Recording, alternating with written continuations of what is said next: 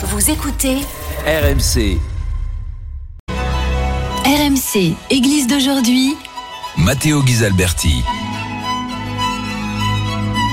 Nous revoici dans l'église d'aujourd'hui, l'émission religieuse de RMC proposée par le diocèse de Monaco tous les samedis soirs après l'after foot. Alors, j'ai quelques questions pour vous. Connaissez-vous la Bible? L'avez-vous déjà lu? Saviez-vous qu'elle fait partie de votre base de culture générale, même si vous l'ignorez en fait? Non alors, euh, écoutez cet épisode de l'Église d'aujourd'hui parce que nous allons parler justement de Bible. Et nous allons le faire avec Marie Cornu-Ténard. Bonsoir. Bonsoir. Marie Cornu-Ténard, qui euh, fait partie de l'association Bibliapédia, euh, dont le but est de rendre accessible à- au plus grand nombre de personnes la richesse culturelle et littéraire de la Bible, qui est considérée comme un patrimoine de l'humanité. Bonsoir. Alors, euh, d'abord, connaître la Bible, surtout si on ne croit pas en Dieu, dans le Dieu des chrétiens et des, et des juifs, ça sert à quoi?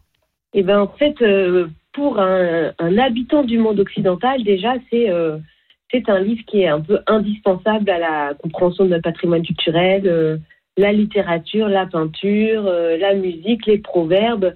En fait, on ne peut pas euh, ouvrir un livre, entrer dans une église, dans un musée, n'importe où, et comprendre quelque chose, en fait, si on n'a pas ces codes culturels-là, euh, qui ne sont pas les seuls. hein. Notre, notre culture est aussi basée sur toute la tradition grecque, latine, mais également aussi sur, euh, sur la Bible. Euh, J'ai échangé l'autre jour avec un, professeur de français qui me disait euh, on ne peut comprendre aucun livre de la littérature française jusqu'au XVIIe siècle inclus si on ne connaît pas la Bible.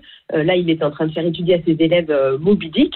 Il me dit bah, on n'a pas lu Jonas, on ne sait pas qui est Akab, c'est terminé, on peut refermer le livre. Et, et par exemple, c'est intéressant de voir que au programme de sixième en français, les enfants doivent euh, étudier les récits fondateurs.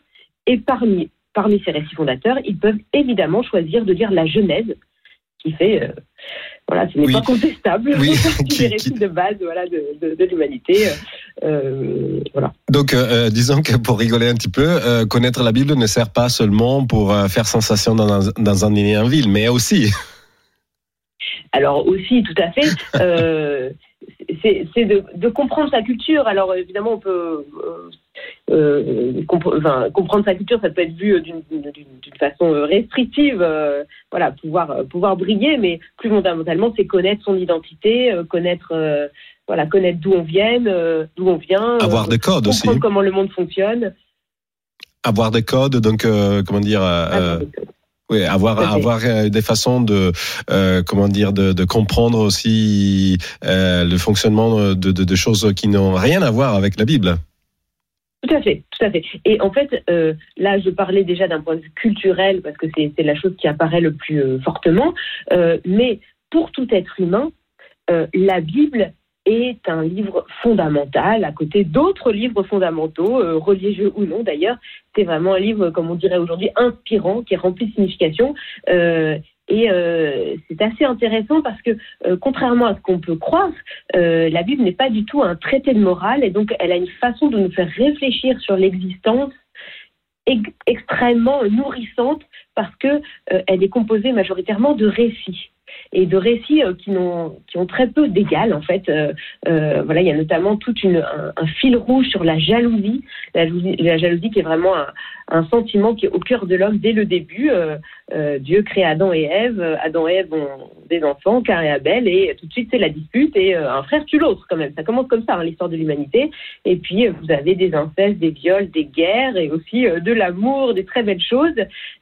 Et l'analyse qui est proposée de ces comportements humains, et aussi pour, euh, pour un croyant, euh, l'action de Dieu euh, qui ne va pas juger ces comportements, mais qui va venir bah, essayer de les sauver, de les restaurer dans leur bonté première, est quelque chose d'absolument extraordinaire. Parce que en fait, on cache rien dans la Bible. Effectivement, comme vous avez dit, il y a de la violence, il y a des guerres, il y a des viols, il y a de- des choses vraiment pas sympas. Mais on cache rien. On cache rien, exactement. Et d'ailleurs, c'est une grande preuve de l'authenticité euh, de ce texte, parce que si un peuple, euh, mettons le peuple d'Israël, avait voulu euh, raconter une histoire nationale un peu, un peu embellie, bah, il s'y serait pris tout à fait autrement. Donc il y a une grande authenticité dans, dans, dans ces faits, euh, voilà. Et, euh, et puis c'est un récit qui, euh, qui nous parle encore aujourd'hui, qui je vous donne un exemple, alors c'est un exemple un peu polémique, mais euh, c'est ça qui est drôle. Euh, quand euh, dans le, le, le récit de la création, Oui. il est inscrit que euh, quand Dieu crée l'être humain, Mhm. eh bien, il lui donne comme aliment des végétaux, Oui. des fruits. Donc l'être humain est créé végétarien. Ouais. Alors ça, euh, les végétariens euh, doivent se frotter les mains. Alors, euh, sauf que quelques pages plus loin arrive le déluge parce que l'intégralité des êtres humains sont devenus intégralement mauvais, sauf un, Noé. Donc on voit bien là que c'est un récit. euh, voilà, qui ne, qui ne rend pas compte de la réalité Oui. euh, de façon historique, mais qui est, voilà, qui a une valeur archétypique Mhm. voilà, qui est métaphorique. Et, euh, et donc, après le déluge, Dieu euh, donne un nouveau départ à cette humanité en reprenant exactement les mêmes termes que, euh, que lors de la création. Euh, soyez féconds, multipliez-vous. Et désormais, vous serez la terreur des animaux et vous pourrez les manger. Donc, euh, Voilà. Alors, donc, euh, et, et donc, il y a quelque chose de très équilibré dans cette approche où, euh, effectivement, la Bible reconnaît qu'il y a une forme de violence à se manger entre êtres vivants. Et en même temps, euh, Dieu a, reconnu l'existence de cette violence. On ne peut pas la nier. Elle fait partie de notre humanité. Donc, en fait, euh, euh, ce serait un peu faire l'ange, entre guillemets, que de, nier et donc de vouloir absolument se contenter d'herbe. Alors, on peut, être végétarien, je veux dire, mais en fait, en, en, principe, c'est un peu comme si, sous prétexte que Adam et Ève se promenaient tout nus dans le jardin, on se promenait tous tout nus dans la rue pour, pour faire advenir euh, la création comme elle était au début. C'est c'est pas tout à fait possible de faire machine arrière de cette façon-là.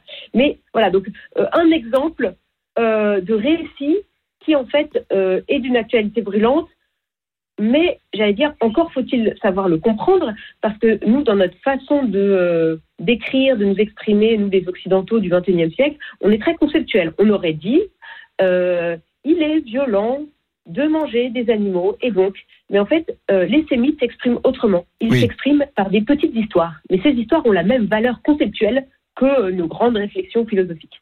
D'ailleurs, il y avait après un, un monsieur qui s'appelait, je pense, Jésus-Christ, qui utilisait des petites Oui. histoires. Exactement, des paraboles, tout à fait. voilà.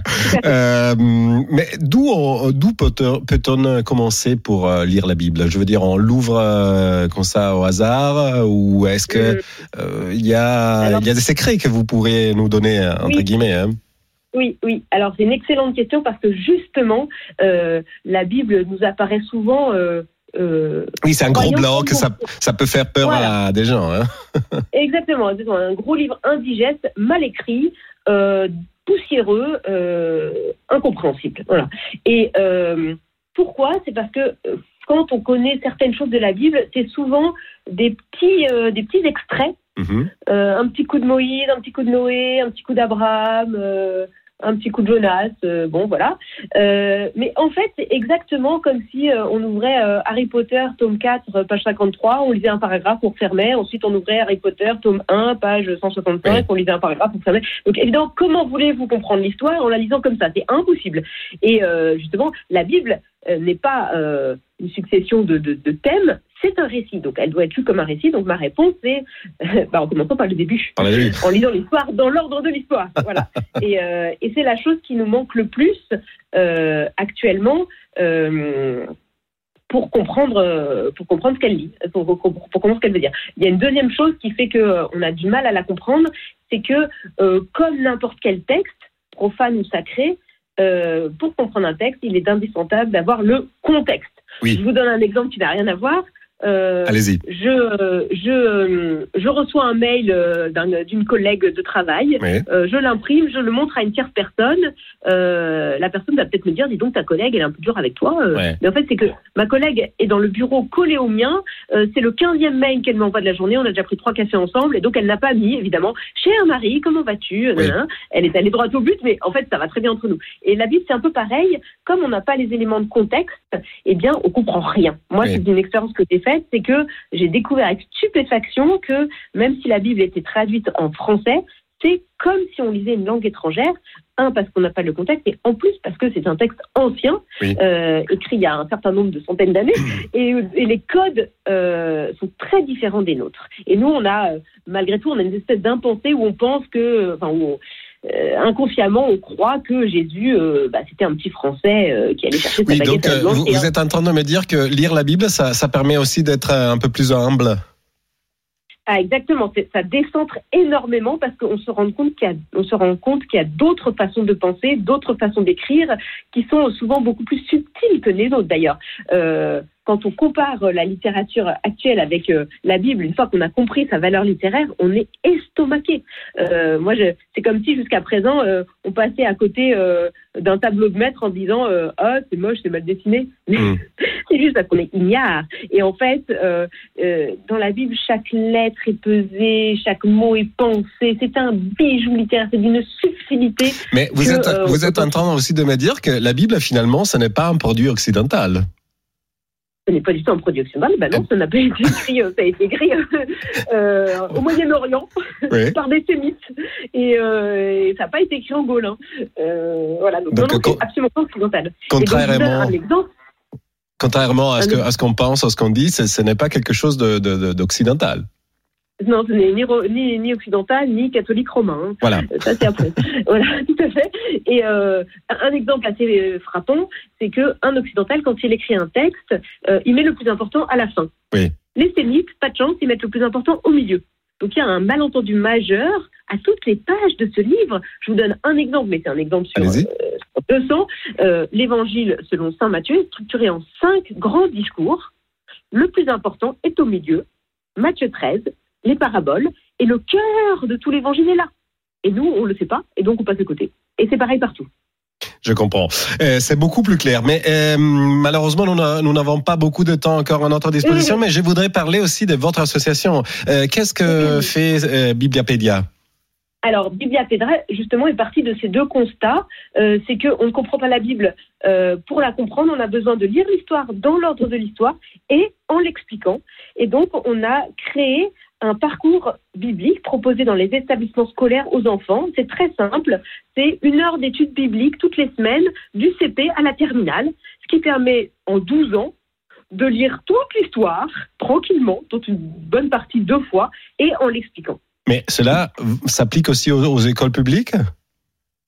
Alors, on a donc euh, le- le- la petite équipe qui est, qui est à l'origine de, de ce projet. euh, on est croyants. Donc on s'est dit qu'on allait commencer par balayer devant notre porte. Oui. Euh, donc on a plutôt commencé par le proposer dans des, des établissements catholiques en se disant que si même les catholiques ne connaissent rien à la Bible, euh, il y a quand même un problème, euh, ce qui est le cas. hein. Euh, mais en soi, notre objectif est tout à fait universel, c'est-à-dire que euh, il s'agit d'expliquer ce texte pour que les enfants comprennent ce qu'il y a écrit. Donc, pour vous donner un exemple, pendant ces cours, on ne prie pas, on ne demande pas aux enfants ce qui les touche, que ça change dans leur vie. Euh, et donc, ce, ce cours est parfaitement audible par des enfants croyants comme non croyants. Et d'ailleurs, dans les établissements catholiques, il y a des enfants croyants et Tout aussi des enfants non croyants. De- Et la, le- la forme du cours, c'est un peu comme une matière scolaire un mélange de français et d'histoire. On va situer le texte d'un point de vue historique, géographique, et ensuite faire une explication de texte comme en français.